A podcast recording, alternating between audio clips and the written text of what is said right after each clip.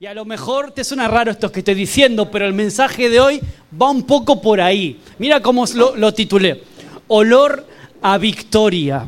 Olor a victoria. Y está basado, hoy vamos a hablar mucho de olores, de aromas, de perfumes y de lo importante que es el olfato para Dios. Vamos a ir directo al grano, vamos a ir al pasaje principal, al base, que yo, a mí me gustaría, Roberto, que lo puedas dejar, aunque son, son dos, dos versículos, pero que puedan quedar ahí ya para el resto de la prédica, porque básicamente, si bien vamos a tocar algún punto más, algún, algún versículo más, son la base y los más importantes para hoy, ¿no? Que están en 2 Corintios, 2 Corintios capítulo 2, versículo del 14 al 16. Ahí están algunos con su móvil buscando, alguno que otro con la Biblia en papel, pero bueno, da igual, lo importante es que la palabra de Dios la puedas tener ahí a mano y si no, también está aquí en la pantalla. Pero bueno, vamos a ver un poco qué dice acerca del, de este tema del olor, de los olores, de los aromas, de los perfumes. ¿Qué dice el apóstol Pablo? Es una alegoría que utiliza él para hablar de algunas, algunos principios espirituales súper interesantes para nosotros hoy. Y es lo que el Señor puso en mi corazón esta semana para mi vida y para compartirte a ti en este día. Mira lo que dice Pablo. Le está hablando a cristianos, ¿eh? le está hablando a una iglesia como esta, a cristianos como tú y como yo, que en este caso son, estaban, vivían en la ciudad de Corinto. Y aquí dice, la versión que tengo yo, que es la Reina Valera, no sé si es la, bueno, es parecida a la que pone ahí, pero, eh, pero gracias a Dios que nos lleva siempre en triunfo en Cristo Jesús y que por medio de nosotros manifiesta en todo lugar el olor de su conocimiento. Porque para Dios, ¿qué dice? Somos grato olor de Cristo. Como lo pone ahí, también dice lo mismo. Somos grato olor de Cristo entre los que se salvan y entre los que se pierden también, pero para estos ciertamente olor de muerte para muerte. Qué raro esto, ¿no? Que dice aquí Pablo. Y para aquellos olor de vida para vida. Entonces, Pablo, al igual que Jesús, utilizaba muchas alegorías de la vida cotidiana, la vida práctica, para dejarnos principios espirituales profundos, realidades espirituales bien interesantes. Y si tú no conoces el contexto del por qué Pablo eh, habla de esto, de, un triunfo de los olores, si tú no conoces el, contexto histórico o dónde pudo haber Pablo eh, encontrado esa alegoría, pues te pasa por alto. Tú lees esto rápido, sin pararte, sin pensar, y te pasarían por alto y se perdería mucha de la riqueza que hay escondida aquí. Porque Pablo aquí claramente está buscando, está, está haciendo una ilustración de una práctica muy común en sus tiempos por parte del imperio romano, sobre todo en este caso, porque era el imperio más poderoso. De hecho, Pablo también, si siendo judío, era ciudadano romano. Y Pablo está haciendo una alegoría, una ilustración de las campañas militares que llevaban a cabo este invencible ejército romano. Y Pablo probablemente tuviera en su retina esta imagen del el ejército de Roma entrando triunfante a la ciudad de Roma, quizás pasando por algún arco del triunfo. Hoy en día todavía quedan en algunas ciudades importantes esos arcos del triunfo, esos monumentos dedicados a las victorias de estos militares cuando volvían de alguna campaña. Sabéis que el ejército romano eh, tenía eh, buena parte del mundo conocido dominado bajo su dominio. Entonces Pablo no sé si habrá tenido la oportunidad de verlo en persona o se lo habrán contado, cómo eran estos desfiles triunfales. Yo aquí en la, imagen que teníamos puesta al principio, ahí no sé si se va a ver bien porque está la imagen muy clarita, pero se ve el ejército, ¿no? Un ejército romano como entrando, ¿no? En victoria en una ciudad. Ahí no se, no se ve mucho, a ver si puedes apagar la luz.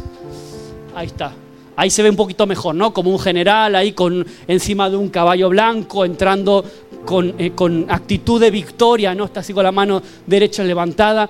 Y fíjate, detrás está el ejército portando los, los estandartes. Esto me recuerda que ahora en Lugo, eh, eh, dentro de unos días, va a comenzar el Ar de Lucus, donde muchas personas van a estar disfrazadas así. Es una fiesta popular donde la gente se disfraza, algunos de castrellos, otros de romanos. Nosotros ya tenemos el disfraz, ¿no? Así que vamos a estar de romanos. Pero bueno, lo interesante se ve el ejército y más atrás, quizá tú no lo veas desde ahí, pero vienen los prisioneros. Puedes encender las luces ya si quieres. Eh, el ejército entraba de manera triunfal, era un desfile. Esto que se ve aquí en la imagen era realmente un desfile, un desfile triunfal. Y lo curioso que quienes iban adelante de todo, adelante del desfile iban los sacerdotes. ¿Y qué hacían los sacerdotes? Llevaban el incienso, el incienso un símbolo de, victoria. Eh, portaban esos recipientes con incienso, iban desparramando un perfume muy característico, un olor rico que desprendía ese incienso. Ese incienso a lo largo de la ruta por donde ellos pasaban se sentía el olor. Sentía el olor y los primeros que lo sentían eran los que eran parte del propio desfile. Entonces, imagínate los, estos sacerdotes que eran sacerdotes de diferentes dioses paganos, los, los romanos eran evidentemente paganos, soltaban esa fragancia, ese perfume y lo iban oliendo todos los que venían por detrás. Ahora es curioso porque los que venían detrás de los sacerdotes eran las tropas romanas, las tropas victoriosas, que entraban alegres, triunfantes ahí. Y para ellos ese olor que el incienso soltaba era un olor que simbolizaba victoria. Para ellos era un olor que hablaba de eso, de, victoria, de haber obtenido una victoria, de haber conquistado una tierra, de haber eh, parado, sofocado alguna rebelión en algún punto del imperio romano. El caso es que detrás de esas tropas romanas estaban, ¿sabes quiénes? Los prisioneros.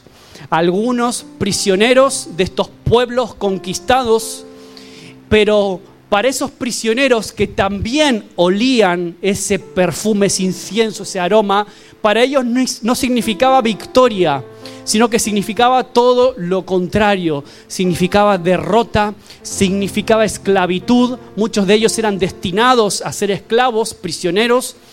Y lo peor, aún muchos de ellos eran dedicados a, estas luchas de gladiadores que todos habéis visto a lo mejor en algún documental o en alguna película. Es decir, ese mismo olor que para algunos representaba la victoria, para otros representaba la muerte literalmente, o la servidumbre. Entonces es curioso esto, ¿no? Y el Señor me hablaba mucho acerca de cómo este perfume es percibido, el mismo perfume es percibido de diferente forma para unos y para otros. Entonces, ¿qué quiere decir? ¿De qué, de qué está hablando Pablo? Podemos dejar el versículo ahí de 2 Corintios. Pablo está diciendo de alguna forma, que cada uno de nosotros despedimos un perfume santo, un perfume santo cuando escogemos vivir la clase de vida a la que hemos sido llamados. Cristo despliega el perfume de su victoria. Y sabes qué, cuando tomábamos ese trocito de pan ahí y ese poquito de, de vino, de mosto, estábamos recordando un triunfo. Sí, sí, un triunfo. Tú me dices, Maxi, pero estamos recordando una muerte, la muerte de Jesús en la cruz. Eso es triste. Sin embargo, para el punto de vista de, la escritura, del punto de vista de la iglesia, realmente la muerte de Jesús en la cruz pareció una derrota, pero fue una victoria. Fue una victoria para ti y para mí, porque por eso estamos aquí. Y Pablo está diciendo que nosotros somos partícipes de ese triunfo. Podemos ser parte de esa victoria, parte de ese triunfo obtenido por Jesús en la cruz, porque ahí en la cruz el diablo fue derrotado, el enemigo fue derrotado, y ahí es donde empezó la historia de la iglesia un poquito después. Entonces, ahí Pablo habla de un aroma, de un aroma que, desprenden, que desprendemos nosotros como cristianos, que desprende su iglesia, un aroma curiosamente que para algunos es un aroma agradable también, pero para personas de nuestro entorno puede ser un aroma que produzca náuseas, que produzca rechazo, que produzca repulsión. Y de alguna manera Pablo nos está avisando aquí, mira Maxi, mira iglesia en Orense, cuidado con pensar que siempre le vas a caer bien a todo el mundo. Cuidado con pensar que siempre vas a ser bien aceptado cuando hables de tu fe. Cuidado con pensar que siempre vas a ser agradable para los demás cuando hables de tus convicciones, cuando hables de tu fe, cuando digas que eres cristiano, que sigues a Jesús, que te congregas en una iglesia, que te congregas los domingos. muchas personas de tu oikos, de nuestro entorno, algunos son creyentes probablemente, pero otros muchos no, compañeros de trabajo, compañeros de estudios, vecinos, familiares. Hay personas de nuestro entorno que han decidido en su corazón rechazar a Cristo, rechazar todo lo que vuela a Evangelio, rechazar todo lo que venga de Él. Y sabes que para ese tipo de personas, tu testimonio, tus convicciones, tu manera de vivir, tu manera de hablar, tu fe, ¿sabes qué les genera? Lo que dice aquí Pablo, les que genera rechazo, repulsión, olor a muerte. ¿Por qué? Porque de alguna forma son confrontados ellos con su propia realidad cuando ellos ven cómo actúas, cómo hablas, tu ética en el trabajo, cuando ven cómo te comportas, que eres diferente a todos, que tus valores son diferentes, que tu estándar de vida es diferente.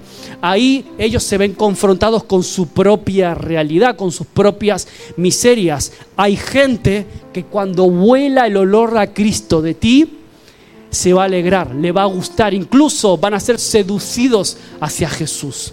Pero hay otros, hay otros que al contrario te van a rechazar, se van a reír de ti.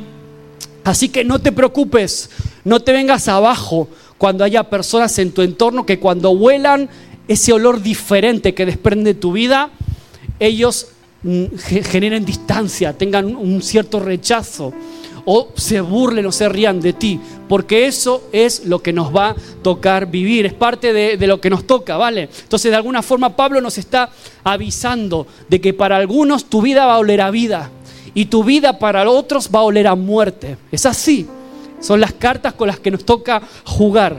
Entonces, lo más importante, más allá de cómo los demás perciben tu vida, cómo los demás perciben a que hueles, más allá de lo que otros huelan de ti, lo importante es lo que huele Dios de ti.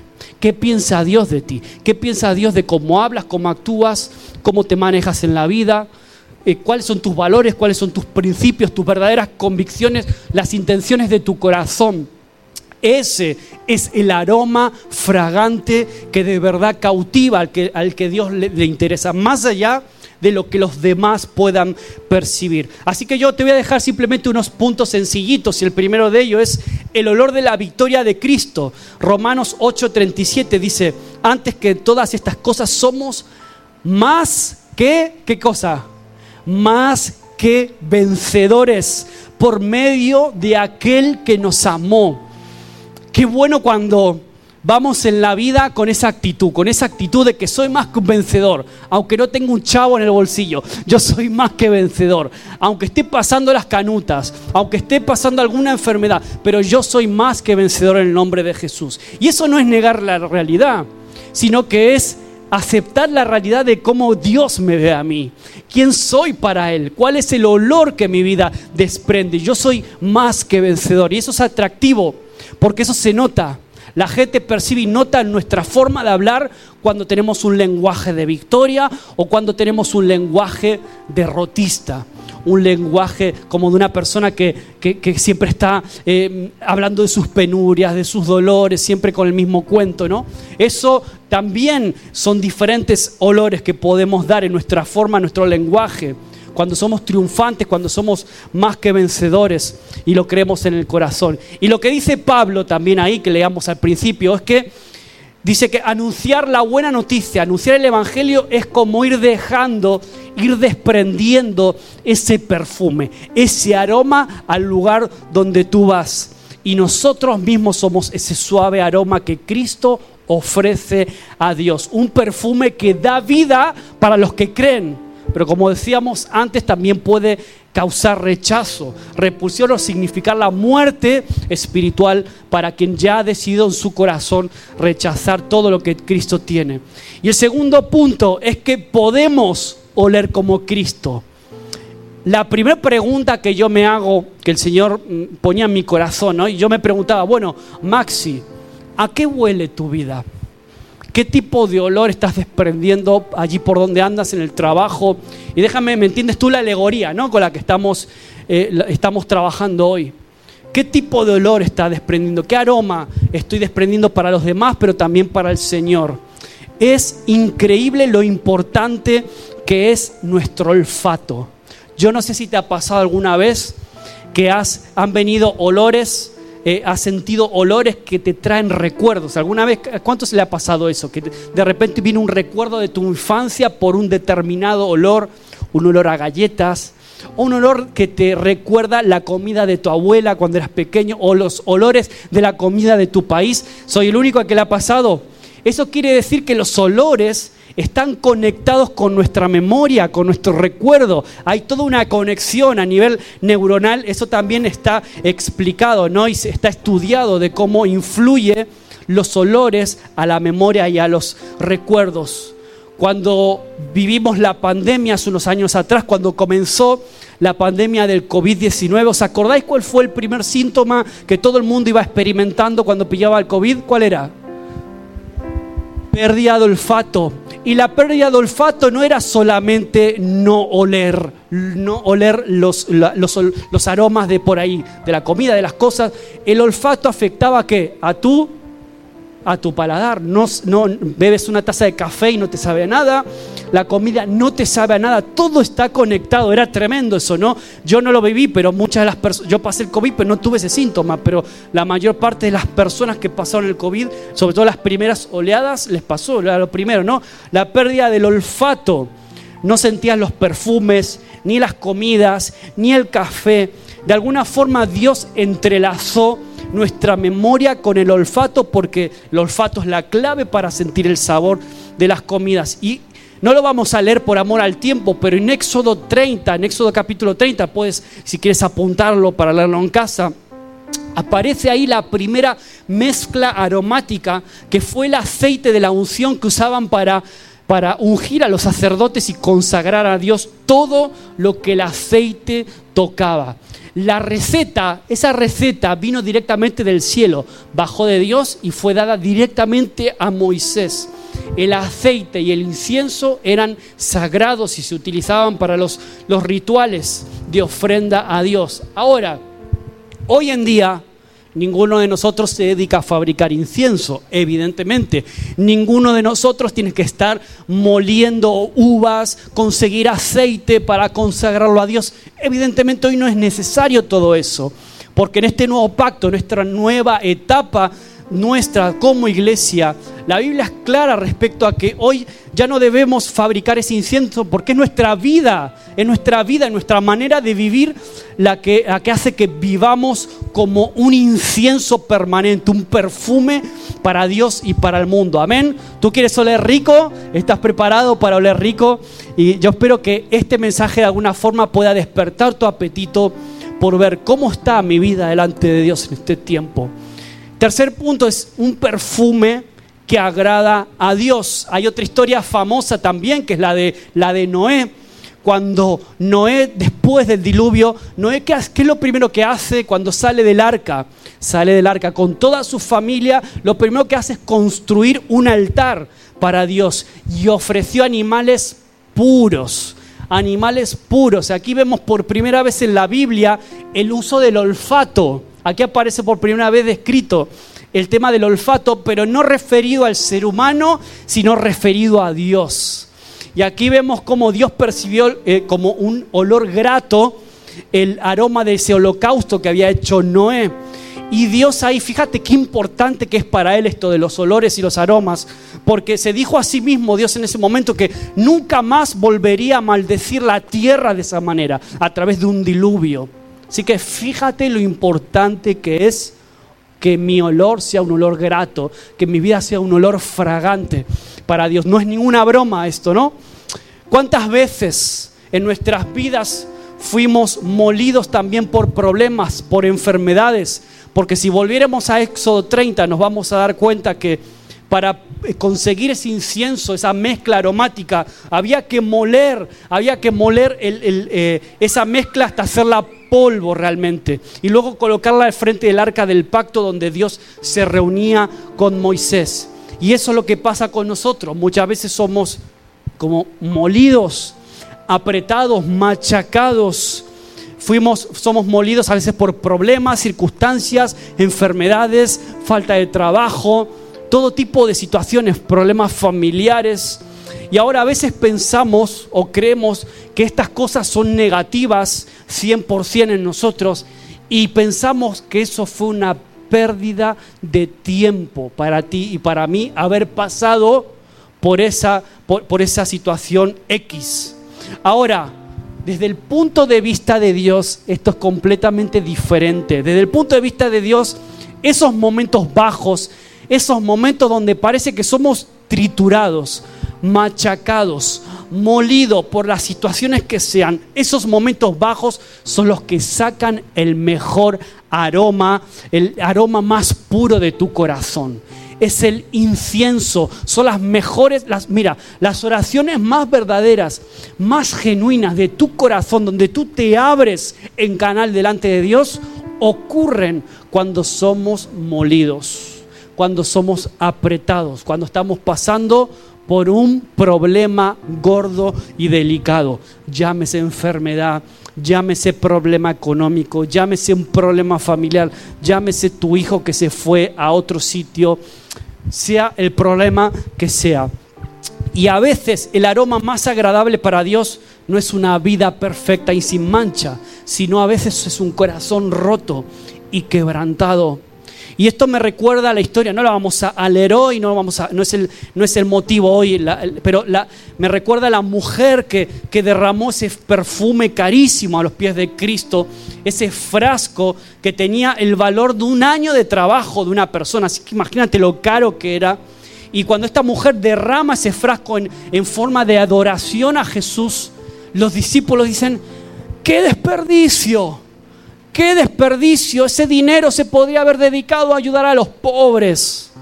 Podía tener un poco de, como una, parece un argumento sólido eso, ¿no? Que acababa de decir. Sin embargo, los discípulos no se daban cuenta del acto de adoración tan tremendo que significaba.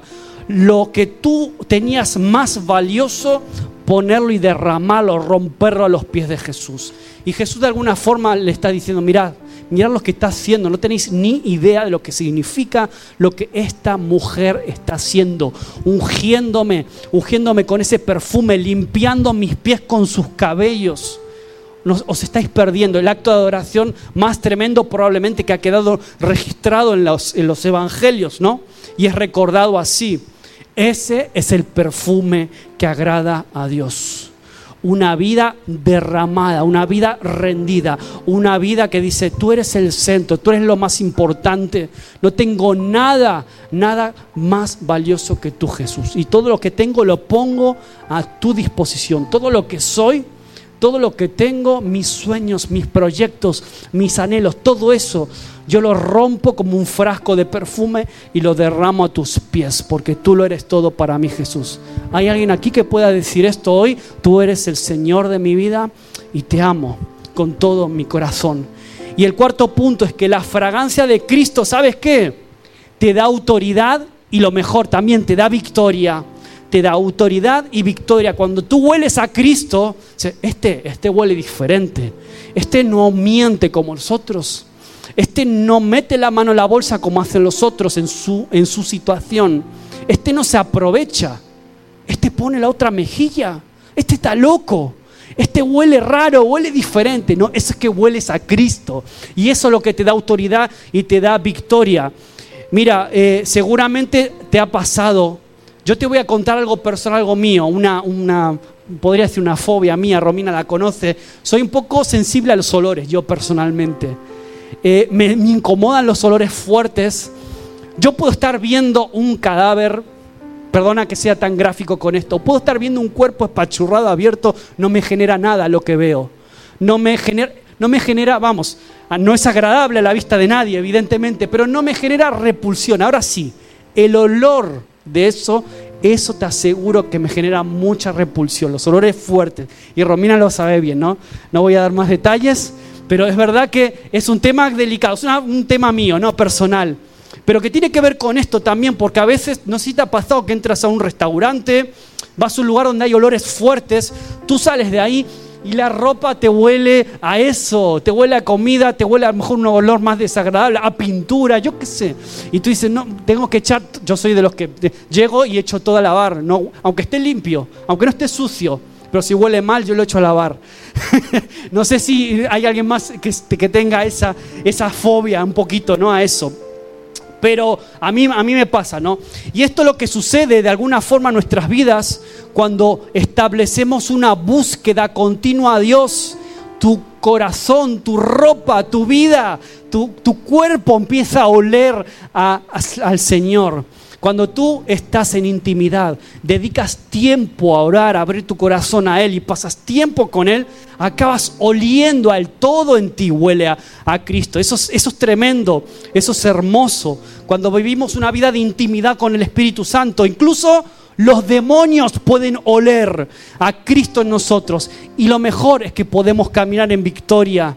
Hay otra, otra historia famosa que está ahí en el libro de Hechos capítulo 19, una historia de dos exorcistas ambulantes que no eran cristianos, no eran discípulos de Cristo, pero en algún momento fue conocido que había gente que en el nombre de Jesús oraban por las personas, las personas eran liberadas, eran sanadas, entonces ¿sabes qué se les ocurrió? No eran cristianos.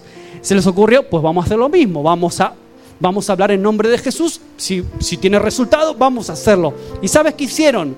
Pues se pusieron a hacerlo. ¿Cuál fue el resultado? Se encontraron con un demonio que salió de una persona y que les dice, yo conozco a Jesús, yo conozco a Pablo, pero a vosotros no os conozco.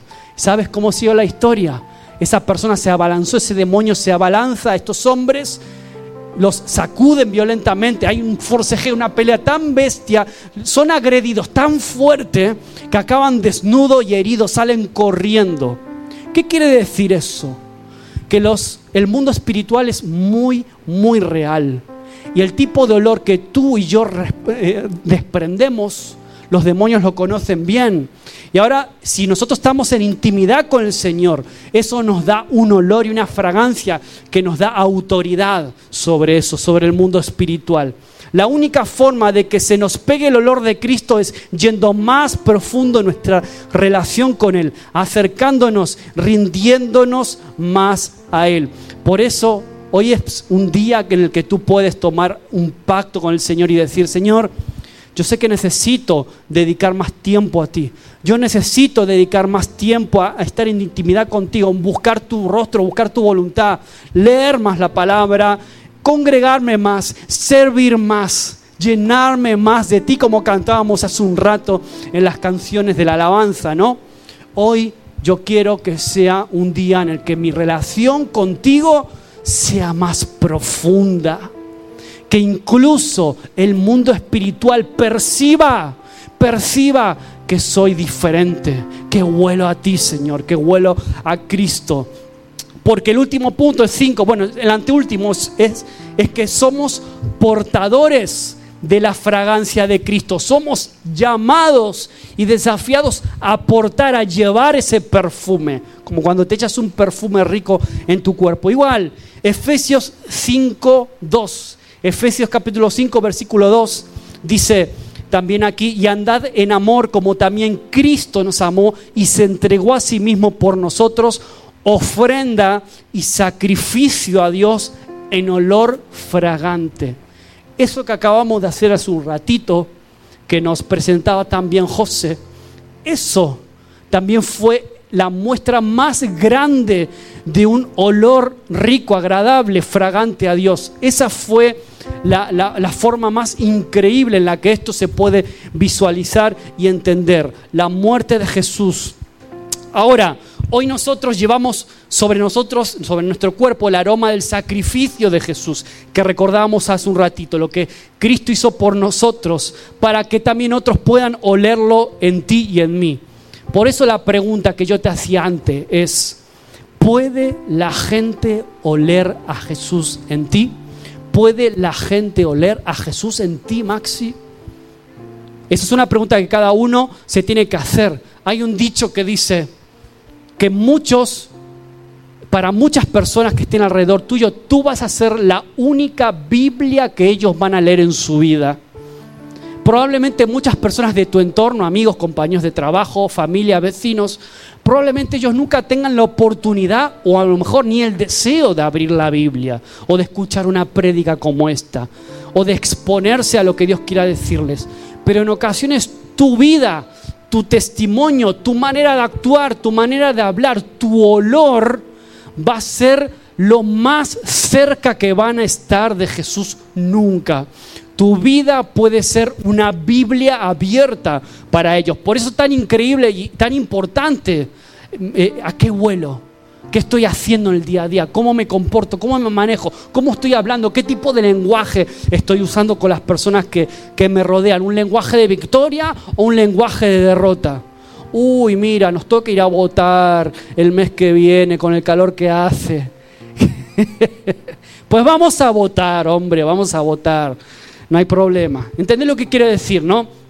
Entonces, ningún aroma terrenal se puede comparar con el aroma del cielo. El aroma de Cristo es el único que llena, el único que sacia, el único que satisface y el único que de verdad transforma. Aunque la sociedad vaya buscando saciarse en otras cosas, en otras cuestiones. El único que puede saciar tu alma, llenarte por completo y todos los que estamos aquí, o, creo que todos los que estamos aquí, hemos experimentado e, el estar llenos de Dios, el ser saciados, que tu alma esté llena, que tu vida ahora tiene sentido y eso es lo que lo cambia todo.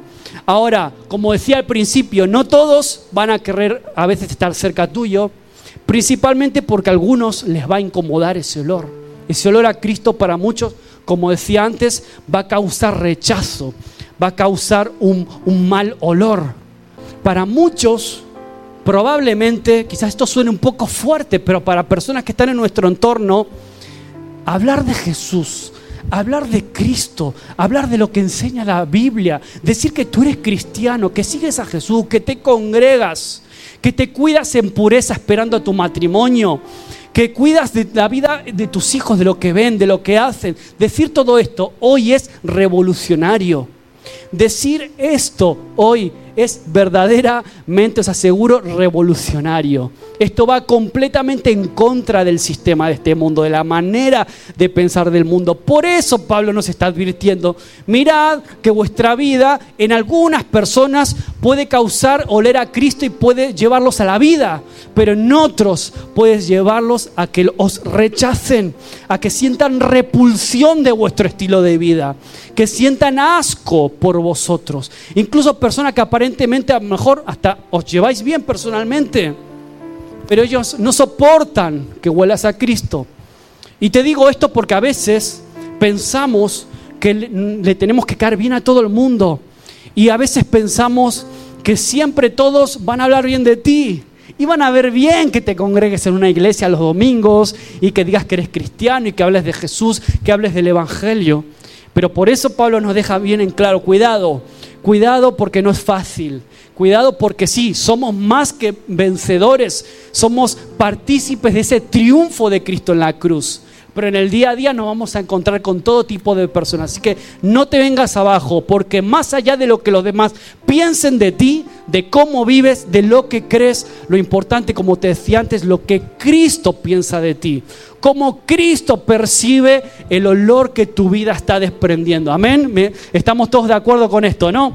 Entonces, y ya termino con esto, el perfume del cielo, la unción del Espíritu Santo si el perfume del cielo pudiéramos encerrarlo en un frasco, como esos perfumes que encontramos en, los bazares, en el supermercado. Si el perfume del cielo tuviera una marca, yo quizás le llamaría la unción del Espíritu Santo, ¿no? Ese es el perfume del cielo, el perfume que tú y yo podemos portar. Ahora, y ya termino con esto, en ese proceso de oler como Jesús, Muchas veces te vas a equivocar, muchas veces vas a tropezar, vas a fallar porque no todos los días honestamente vamos a oler como Jesús. No todos los días. Cuesta, es difícil. A veces sale el, maxi, el maxi carnal, el maxi de siempre. Ahora, yo quiero animarte hoy, domingo, eh, empezando junio. Quiero animarte a que no te rindas, aunque no todos los días puedas oler como Jesús. Si te caes, es hora de levantarte. Si te caes, es hora de levantarte para que no te rindas y que puedas volver a llenarte de ese olor, de ese aroma, de esa fragancia, de ese perfume. El enemigo está consciente que le queda poco tiempo y, le queda poco. Y una de sus estrategias no es tanto hacerte pecar, que también y claro que sí. Una de sus estrategias es mantener tu mente ocupada, es mantener tu mente distraída, mantener tu mente anestesiada, que no tengas capacidad de pensar claramente, mantenerte entretenido, que es, creo que es uno de los problemas más fuertes de este, de este tiempo, de este siglo, ¿no? Ahora, es muy fácil que el diablo utilice esas situaciones para decirte, mira, nunca lo vas a dejar, mira, es que nunca, nunca vas a parar con eso, mira, es que no eres nada, es que eso no, esto no es para ti, es que tú no vales, es que tú lo que tienes es que ir a disfrutar de todo lo que te ofrece el mundo, déjate de rollos, déjate de iglesia, déjate de Jesús, ve a disfrutar la vida vas a tener que empezar todo de nuevo. Y así, mentira tras mentira tras mentira, nos vamos dejando engañar y vamos perdiendo el enfoque. Eso claro que es lo que quiere el enemigo. Pero ahora, así como el enemigo está ahí para señalarte, para acusar, para inculpar, Así como el enemigo trabaja de esa forma, también Dios está a tu lado. Amén. Dios está contigo como cantábamos hace un ratito. Yo te voy a pedir que te pongas de pie. Le voy a pedir a Andrés que pueda pasar aquí a, acompañarnos un poco en el teclado. Dios está contigo. Cuando no tienes fuerzas, cuando se acaban tus fuerzas, ¿sabes qué hace? Ahí es cuando experimentas a Dios que se convierte en tu propia fuerza.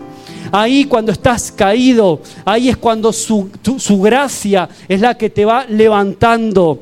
Es, es su olor lo que te llena, te completa, te sacia, porque somos una generación que huele como Jesús. Hoy tú y yo podemos oler a Cristo, amén. Hoy tú y yo podemos tener una vida que es un aroma rico, rico, pero sobre todo rico para el Señor, rico para el cielo Aquí en el mundo, ya dijimos, para algunos va a ser un olor rico, para otros para nada. Señor, no queremos desenfocarnos, Señor, no queremos perder el norte.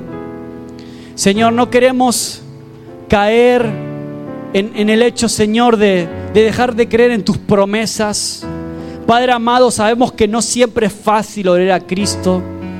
No, no siempre es fácil cuidar eso, Señor. Pero sabemos que tú estás con nosotros, tú nos levantas, tú nos restauras, tú nos llamas a oler cada día más a ti. En el nombre de Jesús, si hay alguien en este lugar, Señor, que está pasando por alguna situación de crisis, como orábamos antes de ansiedad, algún proceso de enfermedad, alguna situación en la que uno se ve como que está siendo machacado, triturado, agobiado, como que ya se te acaban tus fuerzas personales, es ahí. Es ahí cuando experimentamos tu rostro. Es ahí, Señor, cuando vemos tu grandeza, cuando vemos que tú nos levantas. Es ahí cuando tú te conviertes en nuestro combustible, en nuestra fuerza. Es ahí cuando empezamos a oler a ti. Es ahí cuando las oraciones se convierten en un incienso que llega al cielo. Es ahí cuando derramamos, cuando derramamos lágrimas delante de ti, lágrimas de arrepentimiento, lágrimas de no poder más, lágrimas de sentirnos ya incompetentes. Es ahí cuando tú nos renuevas, Señor. Es ahí, Señor, esos momentos en los que nos acercamos a ti en los que encontramos tu rostro, en los que conocemos tu voluntad. Es ahí donde somos renovados, somos restaurados. Es ahí donde nuestras lágrimas son secadas. Es ahí donde vemos el propósito aún detrás de una enfermedad, el propósito aún detrás de una falta de empleo, el propósito de un problema familiar o de una situación X, Señor, que nos esté atormentando. Y tú nos dices, Maxi, espérate un poco más. Yo sé que tú puedes aguantar un poco más, porque yo sé, yo sé que el perfume que se está produciendo en tu corazón va a ser un perfume fragante para muchos alrededor tuyo. Muchos que van a quedar asombrados de cómo me honras, de cómo me sigues alabando aún en medio de la enfermedad, de cómo me sigues alabando en medio de la crisis, de cómo sigues siendo fiel a mí, aún en medio de la tempestad, aún en medio de la situación de machaque, de en medio de la situación de, de tormento que estás pasando, aún en medio de eso, tú te mantienes fiel. Ese es el incienso perfecto. Ese es el incienso que cautiva el olfato de Dios. Ese es el incienso que puede transformar una familia y a una generación. Aun cuando no se produzca el milagro, yo sigo creyendo, yo sigo esperando, yo sigo siendo fiel a ti, yo sigo adorándote, yo sigo tomado de tu mano, Señor. Y hoy, aquí en este lugar, hay hombres y mujeres que han decidido seguir aferrados a ti en el nombre de Jesús. Yo sé quién va conmigo. Yo sé quién pelea mis batallas. Yo sé quién está y quién va por mí y quién hace al enemigo aún huir. Porque yo vuelo a Cristo. Porque yo vuelo a Jesús. En el nombre de Jesús yo soy...